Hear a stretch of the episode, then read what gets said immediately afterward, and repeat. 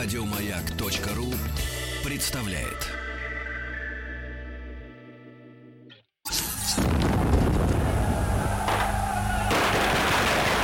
Граждане министры Временного правительства, именем Военно-революционного комитета объявляем ваше Временное правительство арестованным. Завершается пролетарская революция экономики. Именем революции. Друзья мои, сегодня среда, и, естественно, к нам в гости приходит уже по традиции Василий Жанович Цветков. Василий Жанович, доброе утро. Здравствуйте. А, доктор исторических наук, профессор Московского педагогического государственного университета. Поделился перед эфиром с Василием Жановичем а, новым, ну, для меня новым словом, а, которым вот вас, Василий Жанович, величают. Говорят, вы хрустобулочник. Хрустобул. Ну, вкус, хруст французской булки. Это из песни группы «Белый орел», которая была выпущена лет 15, а может и 18 Да, уже. по-моему, уже больше, Лихие да. 20 лет Лихие назад. 90-е, 20 да. лет назад, да. И там, э, ну, достаточно э, народные артисты, скажем так, э, воспевали идиллию русской дворянской э, реальности, сельской, да, а, поместье, имение, и вот вку- хруст французской булки, да. И этим словом теперь люди, которые, я так понимаю, симпатизируют Ильичу в большей степени, а, вот, а, они называют так, вот так вот, поэтично, но, с другой стороны, э, достаточно похабненько. Всех а, остальных Всех моно- монархистов. Нет, ну почему? Я думаю, что это наоборот даже какая-то реклама французского хлеба, вот этого замечательного, длинного. А я его действительно люблю. Вот. Не в том смысле, что А он это хрустит, тест, а в том правильно? смысле, что- Кому-то сыр с плесенью, а кому-то Ну, хруст. Вы знаете, вот как э, была в свое время партия любителей пива, вот здесь как-то вот намек какой-то, может быть, партия любителей французских Хруста. булок, любителей хруста. Да. Василий Жанович, но мы продолжаем изучать нашу русскую революцию, да, э, э, не знаю, как вы приняли э, к сведению, ну, не к сведению, а одобряете понимание, что это была единая такая революционная история, Э, да, ну, 17 Безусловно, года? потому что, конечно, февраль от октября отличается, и естественно. Но в целом, вот если говорить о таких глобальных моментах, это состояние страны, это вектор развития будущий, э, который не прерывался даже несмотря на события Первой мировой войны. Э, Это, безусловно, все события одного э, времени, одного периода, одной эпохи. Вот даже так можно сказать. Хотя, конечно, февраль от октября отличается. Если говорить об этом, то тут э, можно отметить очень много отличий, но хотя бы даже то, что э, октябрь э, это именно восстание, э, восстание организованное, восстание заранее запланированное, а в феврале при всем том, что Бунт. были, конечно, нет, ну там были, конечно, элементы организации, причем совершенно с разных сторон. Там э, и Дума сама по себе э, действовала, и большевики, эсеры, меньшевики, как бы здесь другой вектор. Э, Еще один вектор вот до недавнего времени, он как бы, ну, скрытый был, но сейчас об нем все больше и больше говорят. Это вектор иностранного воздействия, иностранного влияния. Вот. Ну, у Ленина очень хорошая, кстати, по этому поводу есть фраза, что февраль это как раз сочетание вот этих вот моментов. А октябрь, да, октябрь это уже подготовленное, подготов... очень хорошо подготовленное, запланированное э, вот восстание, э, Хорошо. которое приводит к победе, э, при- приводит Василий к, но, но мы сейчас большевиков. разговариваем, да, обсуждаем период э, между, э, Да, между войнами. накануне да. Первой мировой. И добрались мы до внешней нашей политики, Мгм, да? да-да. Мы какие выводы сделали из вот русско-японской войны в отношении внешних наших каких-то поползновений? А, Ну, Нам главный, прищемили наверное, хвост. вывод- вот, э, чтобы как говорится, с прошлой темой закончить, с военной. Вот э, когда сравнивали военный потенциал стран э, участниц э, Первой мировой войны, то э, все говорили, что у России, пожалуй, больше всего э, военный опыт. Почему? Потому что русско-японская война это же не колониальная война какая-то, вот когда м, там Катантотов завоевывали немцы, допустим, или даже англобурская война, вот по большому счету можно ее так э, определить. Это война с э, сильным противником, это война с подготовленным противником, и вот такой боевой опыт. Ну, не с э, папуасами имеется. Ну, естественно. Э, Вот такой боевой Хотя опыт, поначалу, э, поначалу вчера у нас возникла такая тема шапка закидательства. Это Э, тоже. Люди э, А. молодого поколения вообще это, это слово никогда не слышали и просили разъяснить. Ну, понятно, что накануне русско-японской войны мы были э, уверены в своей победе и хотели их Это закидать да, макак, это да. макак Да, да, да, да, да. шапками. Ну, ну, с дерева спустились, там примитивно активная очень была пропаганда по этому поводу, да. Ну, что уж говорить-то.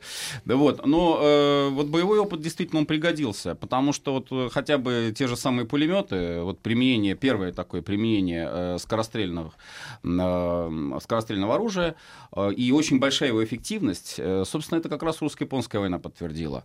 Еще тоже очень важный момент, вот интересный, но не всегда на него внимание обращают, униформа, обмундирование. Вот это знаменитый цвет хаки, uh-huh. мы ведь его, этот цвет выстрадали, так можно сказать, потому что в русско-японскую войну наша армия вступала в белых гимнастерках, mm, и все считали, и, что и это очень брюки. хорошо, да. Красиво, а, да. Да, и белые кители у офицеров.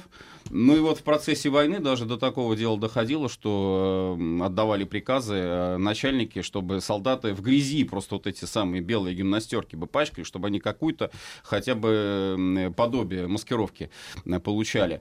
А вот уже к войне у нас э, хаки утверждается полностью, и, в общем-то, форма переходит на такую достаточно удобную гимнастерку полевую, и вот она у нас а, кстати, вот, сохраняется. Василий Жанович, есть же сегодня много таких клубов, Э, исторических реконструкций, mm-hmm, да, mm-hmm. люди шьют форму и такую очень реалистичную. Да. Э, слышал как-то в одном из моментов, что, я так понимаю, что офицеры шили форму себе сами, да, им давали деньги или отрезы на, на, на сукно. Там... По-разному. Дело в том, что вот когда идет уже война, а, естественно, здесь э, уже государство берет на себя. А вот, допустим, первая форма, когда эта практика выпуска из училища, например, юнкерского военного, вот дает дается, да, такой вот э, капитал. В гвардейских полках это практиковалось. Э, и он э, шьет себе мундир парадный, там, угу. и вот какие-то, может быть... Под себя, да? да? То есть он подогнан? Да, конечно. Были специально портные, были специально швейные такие мастерские, которые угу. обслуживали именно гвардейских а, офицеров. У меня маленький такой вопрос. Просто, э, Василий Жанович, э, наблюдаю эволюцию фуражек, Uh-huh, uh-huh. И э, сейчас наши, я, я не совсем, несмотря на то, что у нас уже будет шестой проект, проект армейский, до сих пор не, не совсем выучил, э, вот как называется вот этот взмыв над козырьком, где находится обычно вот это э, там, орел. Э, да. А. Ну, это Тулья, Тулья, Тулья. Аполош. Вот. Тулью и, и, и у нас все время, все время, значит, она вот э, как бы тяготеет сейчас к росту. Не знаю, угу. сейчас остановился а, этот проект, э, проект, потому что сразу мне напоминает, когда эта штука высокая, то это сразу какие-то африканские вот диктатуры, либо, ну, либо да, Латинская да, Америка, да, либо у Муаммара Каддафи был вот такой вот целый аэродром да. на голове, да. Я в этой связи вспоминаю, что э, у русских офицеров, да, вот э, в начале там Первой мировой войны, помню фразу какую-то в мемуарах читал, что человек пошил себе немецкий немецкую фуражку. Маленькую такую, да, аккуратную, да, да, компактную немецкую угу, фуражку. Угу, угу. Ну, с, понятно, с русским там триколором, ну, да? да. Но, тем, я так понимаю, были варианты, да? То есть человек мог ходить а, в разного вида э, с каких-то нет, деталях. Ну, конечно, был стандарт единый, безусловно. Но вот в процессе Первой мировой войны он начал действительно нарушаться. Он нарушался очень э, по-разному. И вот э, то, о чем вы сказали, как раз это э, взбивать тулью. Да. Это, это как делалось? А, ну, в общем-то, это вот, кстати, на советских фуражках тоже это можно проследить. Угу. А, в тулье России э, специальный э, такой вот обруч есть, да, да, да. который вставляется для того, чтобы она держала форму. Да, да, да. да. А э, Первую мировую, ну, когда вот уже в полевых условиях, когда там в условиях боевых действий вот эти обручи, они немножко мешали, и что делали? Их просто вынимали, и, естественно, тулья сразу сбивалась. И угу. э, потом даже этот шик такой определенный стал. Вот, Замять. Даже, даже новую фуражку все равно из нее этот обруч вынут и собьют, собьют ну, у нее края. круто, это выглядело замечательно. Ну, это фронтовик, это такой вот. Даже, может быть, он и несколько дней там на фронте, а уже вот эту вот фуражку себе сделал. Хорошо. Да. Значит, Был э, Василий Жанович, внешняя да, политика. Мы говорили о том, что немцы, конечно, очень задолго готовились к этой войне, угу, да. Угу. А, были дезинформационные вбросы, а, были, наоборот, наши успехи наших контрразведчиков и разведчиков, да, да, которые установили, что на самом деле будет происходить. У нас было два плана, да, и против Австрии, и против Германии. И, а, естественно, они оба на нас, э, обе эти державы поперли, угу. и оба этих плана пригодились. Что мы пытались сделать на внешней, так сказать, истории. Мы могли помешать, например, туркам войти в коалицию ну, с немцами? Вот здесь, наверное, общая тенденция э, развития Европы и азиатских государств тоже э, в начале 20-го столетия, это, наверное, можно вот его определить так. Это стремление к утверждению э, своей страны, утверждению своей нации в мире вот настолько, насколько э, каждая страна понимала это по-своему. Причем э, вот в прошлый раз мы говорили там о России, имперская вот эта традиция, она стала возрождаться, она стала очень популярной накануне войны. Но ведь если мы посмотрим на Европу, на азиатские государства, там, в общем, те же самые процессы происходили. А, начиная вот от Сербии, та же самая идея Великой Сербии, uh-huh. Болгарии, Великая Болгария, uh-huh. Там Турция, значит, опять же, тоже Великая Турция, Великая Османская империя там возрождаться должна. Ну, про Германию вообще молчу. То есть это традиции, которые у них, наверное, уже установились после франко-прусской войны, это поддерживалось постоянно. Э, во Франции, в Англии, даже в Испании, уж на что, в общем-то, страна, которая даже в Первой мировой войне не участвовала, но там тоже были партии, были политики, которые говорили о том, что вот великая страна была, колониальная это империя потом огромная. Не, не вылилось во франкизм?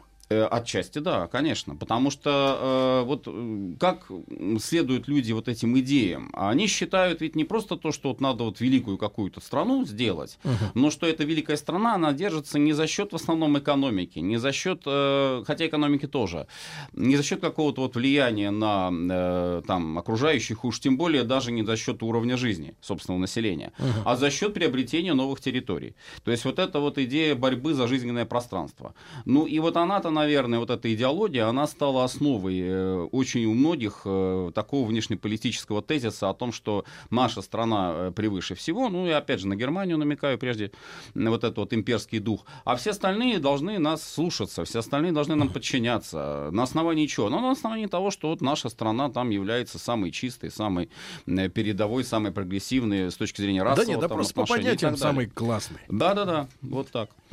Ну и вот если мы говорим говорим действительно о таких предпосылках, вообще ведь вот Германии до чего дело доходило? Э, та часть э, немецких земель, которые э, населяли, например, поляки, но там вот в 90-е годы 19 столетия там дело доходило до того, что приходили, например, в католические костелы и заставляли молиться по-немецки. А если ты не молишься по немецки, на немецком языке, не на латинском, не на польском, а на немецком. Если ты не молишься, значит, ну все, ты враг Германии. Э, это, конечно, экстремисты были, но это, в общем, характерно. А у Вильгельма II, вот у самого, подобного рода настроения не вызывали опасения. Он даже наоборот считал, что это хорошо, потому что это поддерживает дух нации. А сам он, э, ну, конечно... Ну, главное, что неравнодушные люди, да, вокруг ну, собрались. Да, да, да. Германия превыше всего. Э, натиск на восток. Вот Дранкнахостен, он тоже тоже вот ведь понимался не только как э, антироссийское э, направление, антироссийский вектор, но он понимался еще и как вектор, э, и об этом, кстати, очень важно сказать, э, вторжение немецкого капитала, капитала uh-huh. именно, немецких э, инструкторов военных, немецких предпринимателей э, в Турцию, на Ближний Восток, в Иран, вот туда. То есть это тоже Восток, это uh-huh. тоже восточный вектор. И вот очень важный момент, из-за которого, собственно, потом действительно обострилась обстановка первые десятилетия 20-го столетия. Это строительство железной дороги а, Берлин-Багдад, uh-huh. которая пронизывала, вот как стержень держала, а, собственно, вот эту вот систему, которая потом как раз и станет э, союзом четырех государств. Центральный союз, центральный блок. Германия, Австро-Венгрия, Сербия там шла, Болгария и Турция. И вот э, должна была идти эта железная дорога до э, Багдада, до Персидского залива. Правда, до конца ее, в общем-то, строить строили, но не успели достроить полностью. Вот. Но уже сама по себе эта идея, вот вторжение немецкого капитала в этот район, э, она э, вызывала беспокойство э, и у англичан, и у России, потому что это тоже, собственно, Средняя Азия, Туркестан. Вот на этой-то почве э, и произошло сближение России с Великобританией, хотя стратегически, конечно, геополитически там можно говорить о том, что Великобритания и Россия, они такие э, действительно страны конкурирующие, э, вот, но вот в данном случае против немецкой агрессии, немецкой экспансии вот произошло объединение, 907 год, знаменитый договор Британии с Россией, и после этого можно уже говорить о формировании Антанты. Хотя вот тоже интересный момент. В этом договоре, в отличие от Франко-Русского союза, а, э, говорилось только о Ближнем Востоке, говорилось только об Иране, говорилось об Афганистане, э, предполагалось э, разделение сфер влияния в отношении Китая, Тибета. Вот. Но это не договор, который предусматривал как франко-русский, что вот если на одну страну нападут, то другая uh-huh. должна за нее заступиться. Uh-huh. А, и поэтому, кстати, Вильгельм надеялся, что англичане-то и не начнут войну. Вот это тоже способствовало э, таким его агрессивным планам. Друзья мои, сегодня о предвоенных э, годах говорим да, в Российской империи и в мире в целом. Василий Жанович Цветков, доктор исторических наук, профессор, сегодня с нами. После новостей продолжим. Товарищи, рабочая крестьянская революция, о необходимости которой все время говорили большевики, совершилась!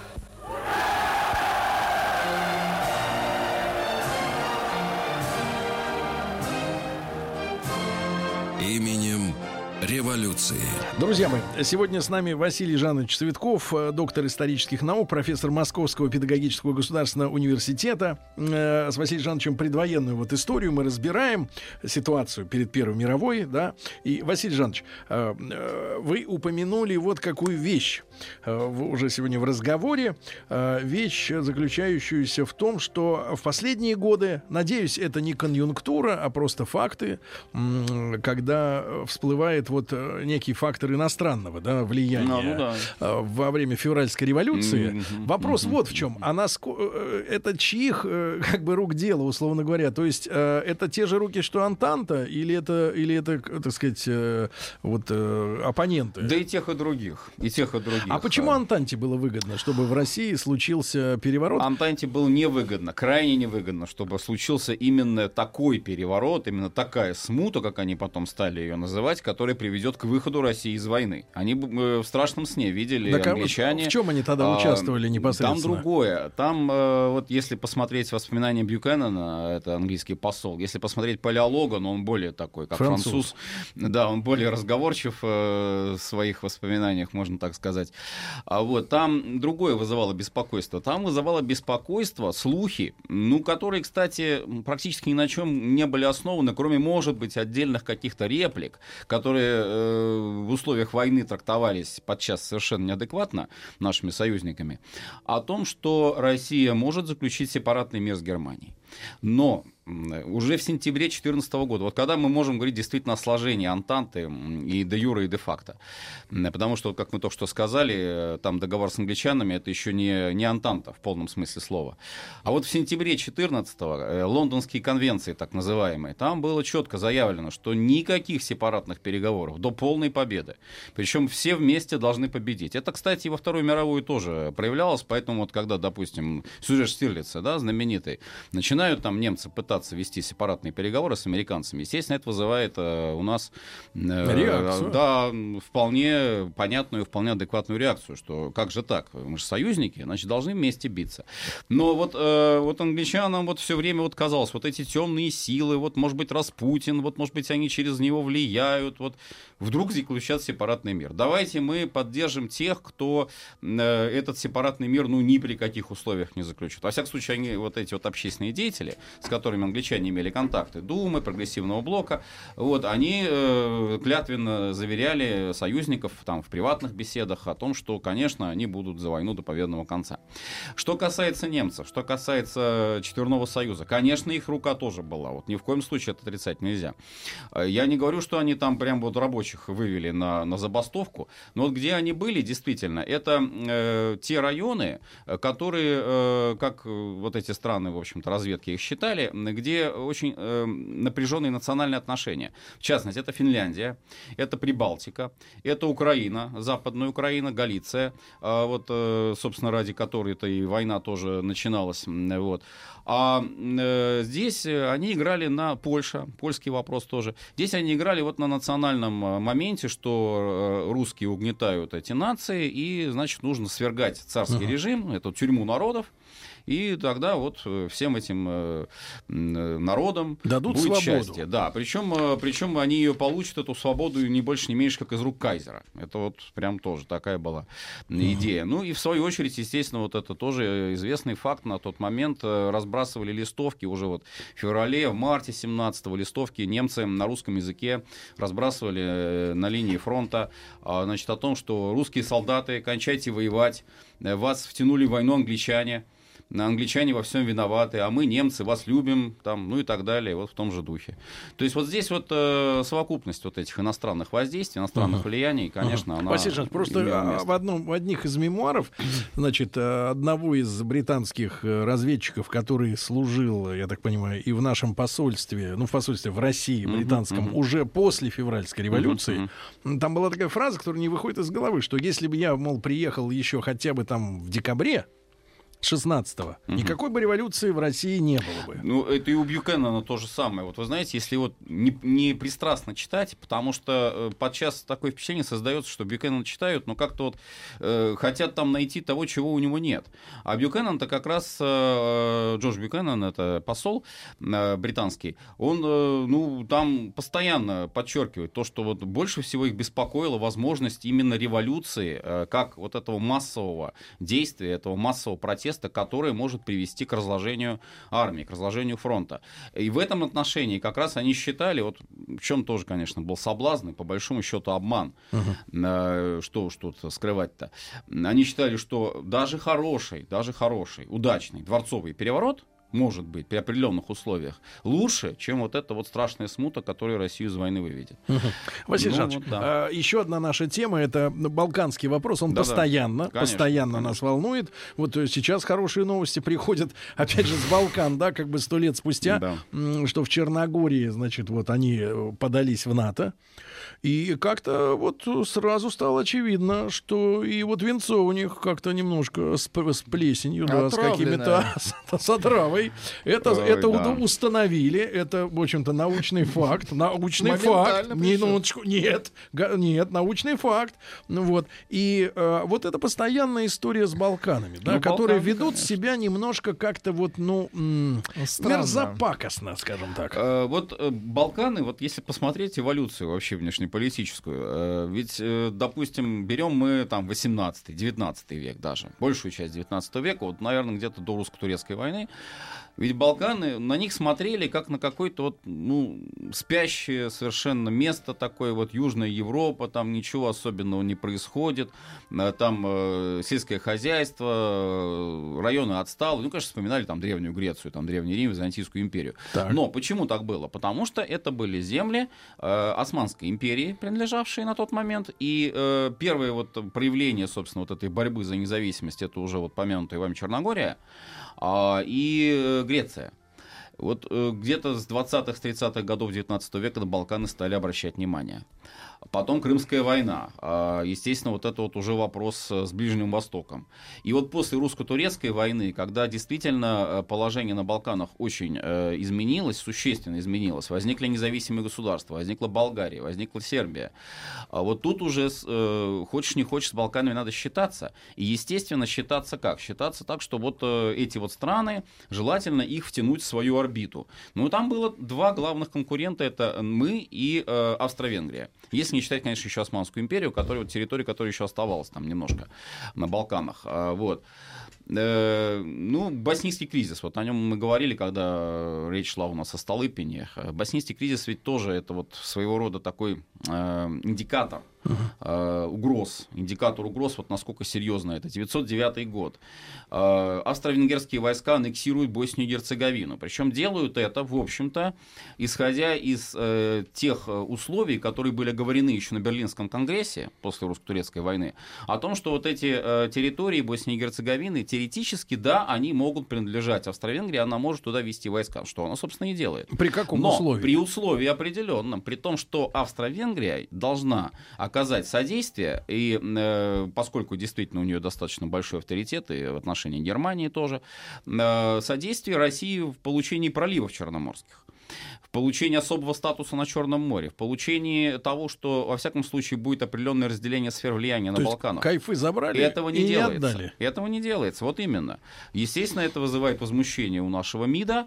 Вот, но что делать дальше? Вот вопрос-то. Начинается мобилизация вот этих э, пограничных округов, но Столыпин своей э, волей э, говорит, тоже мы уже говорили об этом, отмечали этот момент, что пока вот на, на данный момент, на данный момент Россия вот к такой войне даже не в мировом масштабе, вот в региональном масштабе, пока еще не готова. Но это правильно, потому что это ведь была бы не региональная война. Это, собственно, мы видим, что региональная война, вот австросербская, если ее так назвать, 2014 года, она перерастает в Первую мировую. Она очень быстро перерастает, там буквально счет идет на несколько дней и все. А из-за чего? У нас какие были союзнические договоренности? А, вот, Почему? а мы, понимаете, здесь вот тоже интересный момент с Сербией, конечно. Сербия, там сначала была династия, вот это очень, э, конечно, в таком художественном виде, но, э, на мой взгляд, достаточно неплохо показано у Валентина Пикуля в романе «Честь имею». Uh-huh. Там династия Бреновичей, которая ориентировалась на Австро-Венгрию. Это такая прозападная ориентация Сербия, сербского, сербской промышленности, сербского капитала. Вот, значит, австрийцы, австро-венгры, они должны помочь. Ну и, естественно, вот эта линия, она находила поддержку у Вены. Почему? Потому что Вена была заинтересована, там была тоже очень сильная группа, вот как раз Франц Фердинанд ее представлял, будущий наследник и тот, кого убили, собственно, с кого все, с чего все началась э, война. А вот они ориентировались на создание Австро-Венгрославии. То есть это такая Австро-Венгрис... вот... Австро-Венгрославия, да. Это три, триединое уже будет такое э, государство. А Славия это откуда А Славия это чехи, э, это сербы, это хорваты, это боснийцы, Босния-Герцеговина. То есть, то Югославия славяне, плюс еще чехи. Да, да, да. А славяне под эгидой Вены, под эгидой Будапешта. Угу.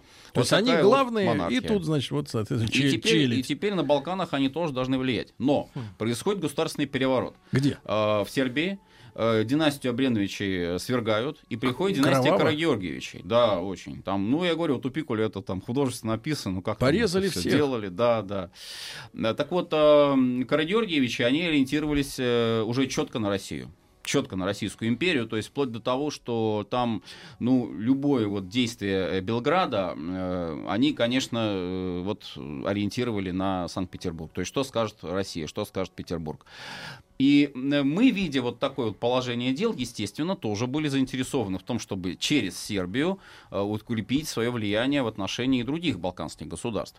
Но вот балканские а зачем? войны... Вот экономическая составляющая Очень какая важный здесь? рынок, очень важный рынок, очень важный рынок для нашего капитала, для нашей промышленности, потому что, как ни крути, ни верти, но, э, в общем-то, наша буржуазия, э, Ну, наши, наши полемизаторы скажут, что да. вы еще свою собственную страну не модернизировали до уровня Англии, а ну, а уже выводите капиталы в какую-то э, тму таракань. Ну, всегда хочется, всегда хочется получить больше. Отсюда вот как раз э, это действительно одна Это из не проблем. противоречит одно другому. Я просто хочу понять, это не мешало нашей внутренней индустриализации, условно говоря, ну так, потихоньку шедшей, да, а, а, вот это экспорт капитала, грубо говоря, в Югославию? Экспорт капитала у нас только начинался в России. И вот прошлый раз мы как раз говорили об этом. Мы э, вот через посредство, в частности, Русско-Азиатского банка достаточно хорошо действовали в Азии, э, в Китае, финансовый капитал. Но на Балканах тут вот столкновение, очень серьезное столкновение. Столкновение на Балканах, друзья, мы об да. этом мы сегодня говорим. Василий Жанович Цветков, доктор исторических наук, профессор с нами вместе.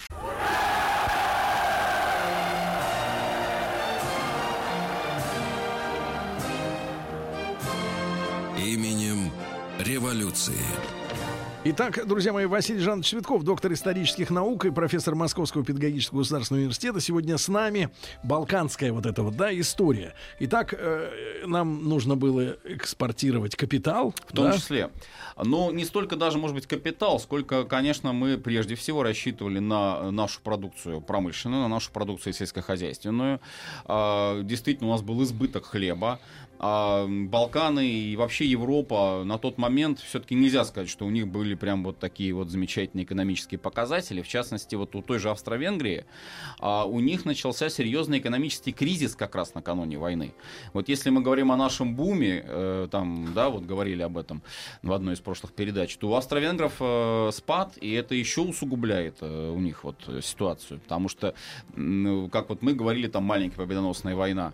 Так вот и у австро-венгров тоже пара партии националистов, э, они исходят из того, что вот нам эту Сербию, эту вот, этот источник зла, этот источник терроризма, вот его надо как-то там уничтожить нам, и тогда все будет хорошо, да, и тогда наш кризис Василий разрешится. Жанович, я понимаю, что вы как историк, да, именно как ученый, а, а не просто, э, так сказать, человек, у которого хобби, да, профессионал, не знаете сослагательного наклонения, да? Ну, Но, да. тем не менее, вот я же понимаю, вы многие документы видели и понимаете, как там раскладывались силы более глубоко, чем общественность. Но нам э, хочется вот этой немножко желтого огня ага. прессы фантазийной подбавить. И если бы не был этот э, придурок, э, принцип Гаврилушка, ага. 16-летний, да. ну не стрелял бы он в этого эрцгерцога, не убил бы ни его, ни, ни жену. Кстати говоря, эрцгерцог этот э, бедный, он ведь пытался как раз в Австро-Венгрии, я так понимаю, более-менее такую дружелюбную политику проводить, да? И... Ну, это его как раз идея, это триединый монархия. Вот. А если бы не было этого выстрела,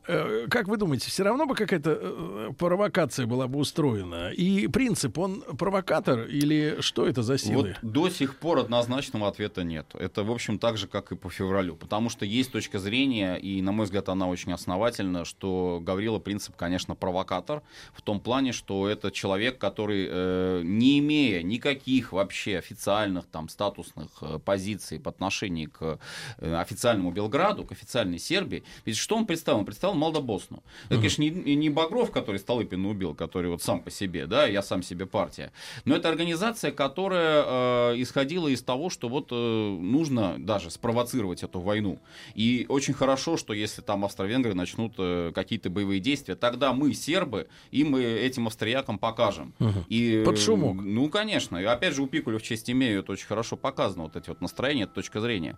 Но это одна сторона э, проблемы. Другая сторона тоже, безусловно, есть такая позиция, есть такое мнение, что э, Гаврила Принцип э, это человек, который э, ну, выражал вот интересы этих эм, э, таких кругов, э, вот опять же создание Великой Сербии, находил очень большую поддержку среди военных, сербской армии. Не среди политиков именно, а среди военных. А, вот. И нужно иметь в виду, что ведь только что закончились Балканские войны. Это 12-13 годы. И э, чем они закончились? Они закончились, первая Балканская война закончилась тем, что турк э, окончательно из Балкан э, убрали. Э, вот. И э, турецкая армия потерпела поражение. Там было две очень крупных битвы, именно э, турецко-сербских. И в обеих битвах сербская армия выиграла. То есть это была, вот как они говорили, это была месть за Косово. Угу. Ни больше, ни меньше. Ну, когда были порабощены, поле. да, да, да. И вот теперь, значит, вот это вот подъем начался тоже такой военный, угу. военно-патриотический, милитаристский, да. Вот. А вторая Балканская война, это уже война между, собственно, балканскими государствами инициатором выступает Болгария, нападает на Сербию, да, вот здесь она тоже Великая Болгария должна быть создана. Но, опять же, болгары это объясняли тем, что если бы они не начали боевых действий, то сербы начали бы против них. Вот. То есть вот тут вот и вот этот вот клубок вот такой uh-huh. вот э, второй Балканской войны, он закончился, конечно, тем, что болгар, э, поскольку там действовала коалиция э, антиболгарская, здесь и Румыния, и Греция, и Сербия выступила, и Турция даже тоже присоединилась, хотя это были вчерашние ее враги. Но, в общем, болгары проиграли. А вот. Это, кстати, повлияло на то, что болгары потом выступили на стороне Четверного Союза. То есть это, опять же, против сербов, вот у них была определенная uh-huh. заинтересованность, против румын. И э, вот на волне вот на этой э, деятельность вот таких организаций, как Молдобосна, она, наверное, получала неофициальную, конечно, но такую общественную поддержку. То есть, да, вот э, какой-то там... Молодцы, приз... ребята. Да, да, да, да, вот так примерно оценивали этих экстремистов, ну, наверное, можно так их назвать. Но если бы их не было, языком. немцы бы решили проблему с э, э, началом конфликта?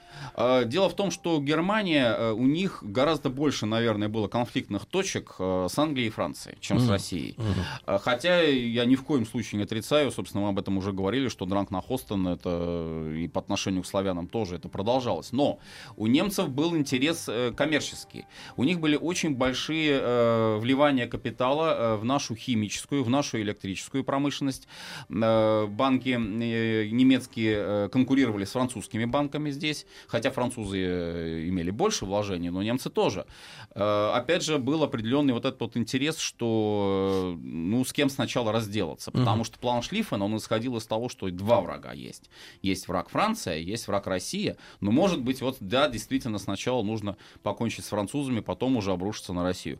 Но э, и тут тоже вот одно дело официальная позиция, э, которая выражается там мнением э, министра иностранных дел, а другое дело настроение общественных военных кругов.